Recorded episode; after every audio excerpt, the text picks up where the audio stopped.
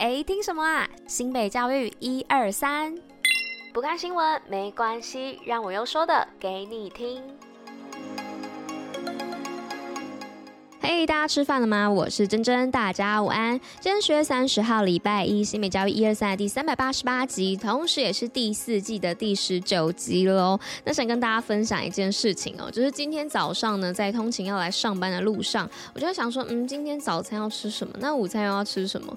于是呢，我想了之后，决定我要来挑战一周 seven 哦，来看看说我这一周如果七天都吃 seven，然后当三餐的话，会有什么样的一个变化哦？好啦，那就跟大家分享。这一件事情，那下周呢，再来跟大家分享一下我这一周吃三餐 seven 有什么样的改变。好啦，因为我想说跟大家讲的话，我会比较督促自己来完成这一件事情，所以想说跟大家今天开头来做个分享，然后下周的时候再跟大家揭晓。好啦，那今天呢要来报的是我们新北爱运动的部分，那我们就继续听下去吧，Go！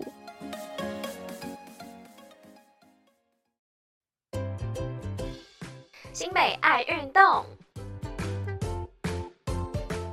好啦，那今天新北爱运动要来分享的就是关于杭州亚帕运的成绩公告。那继杭州亚运之后呢，杭州亚帕运呢也在上周六正式落幕啦。那中华队呢在本届的赛事当中，总共获得了四金四银十二铜哦。那不但呢拿下了二十面奖牌，也成功超越了二零一八年的雅加达亚帕运的金牌总数。那本次最大的得奖项目呢，桌球也包办了三金三银四铜哦，成绩相当的亮眼。那本次呢初登场的十六岁。桌球小将陈柏彦在男单项目打败了二零一四的亚帕运金牌得主，那成功收下了男单金牌，表现非常优异，有非常令大家刮目相看。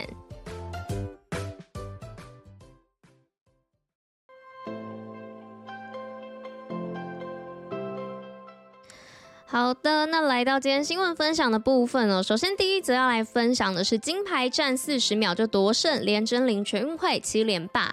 那杭州亚运女子柔道金牌连珍羚呢，日前在全运会女子五十七公斤量级的金牌战，轻松的击败苗栗县的陈恩如哦，那达成了全运会七连霸的记录。那赛后受访表示呢，在国内比赛虽然实力有些差距，由于过于保守，所以与国际赛的紧张度呢是相差无几的。反而在国际赛呢，因为各国的选选手势均力敌，都会放手一搏。那连真领也有表示哦，接下来即将征战十二月的柔道东京大满贯赛。那在第二则新闻的部分呢，是新北国小教育伙伴领航共创 AI 新未来。那新北市教育局呢，日前于新北客家文化园区办理公司立国小教务主任工作研讨会议。那会议中呢，颁发了一百一十二年度教务有功人员的奖项，那肯定教务工作的伙伴的无私奉献与付出。此外呢，为了因应学习模式的快速更新，也开拓了教务工作伙伴多面向的跨域职能。会议课程呢，以教育 AI 为主轴，特别邀请军医教育平台的董事长分享生成式 AI 在教学现场的运用，那展现了科技与教育融合所产生的多元学习，创造教育的新未来。在第三则部分是新北少年合唱团美声获台北国际合唱大赛冠军。那新北市少年合唱团呢，日前参与台北国际合唱大赛，那荣获了少儿组冠军以及王道之星的特别奖。那新北市少年合唱团呢，由来自新北市各级学校热爱歌唱的青少年所组成哦。那曾多次的参加世界合唱比赛，代表新北市站上国际艺术表演舞台。那也用美妙的歌声呢进行城市外交。此外呢，合唱团也获邀参。参加国家音乐厅的大奖赛，给予团队的师生莫大的鼓励。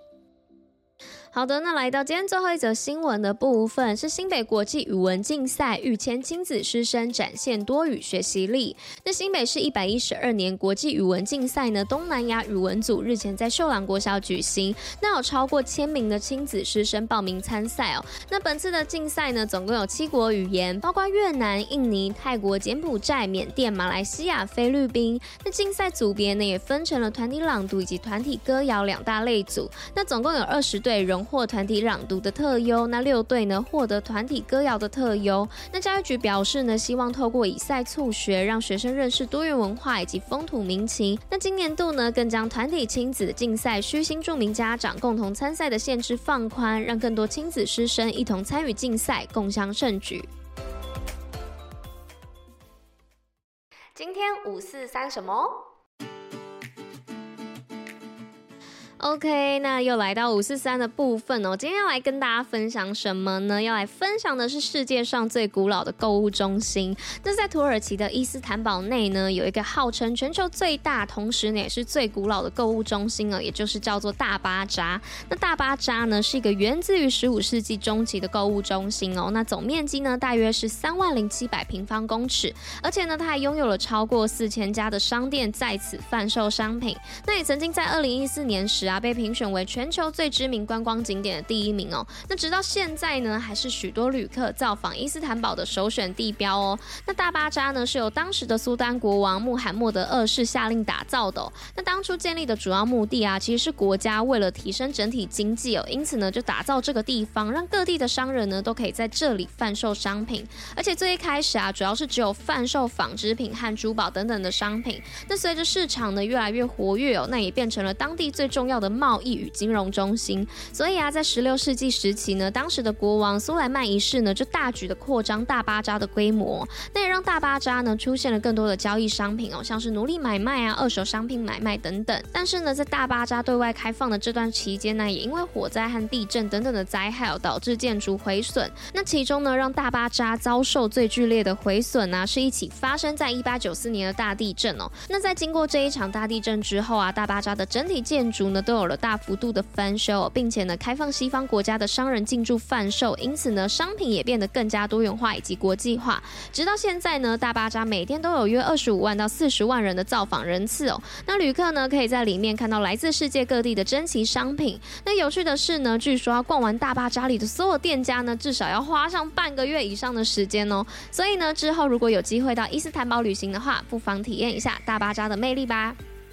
好啦，那以上呢就是跟大家分享这个世界上最古老的购物中心哦，竟然要花上半个月才可以把它逛完，超级无敌大的。好啦，那今天新北教育一二三的第三百八十八集就到这边啦，那我们就明天见喽，大家拜拜。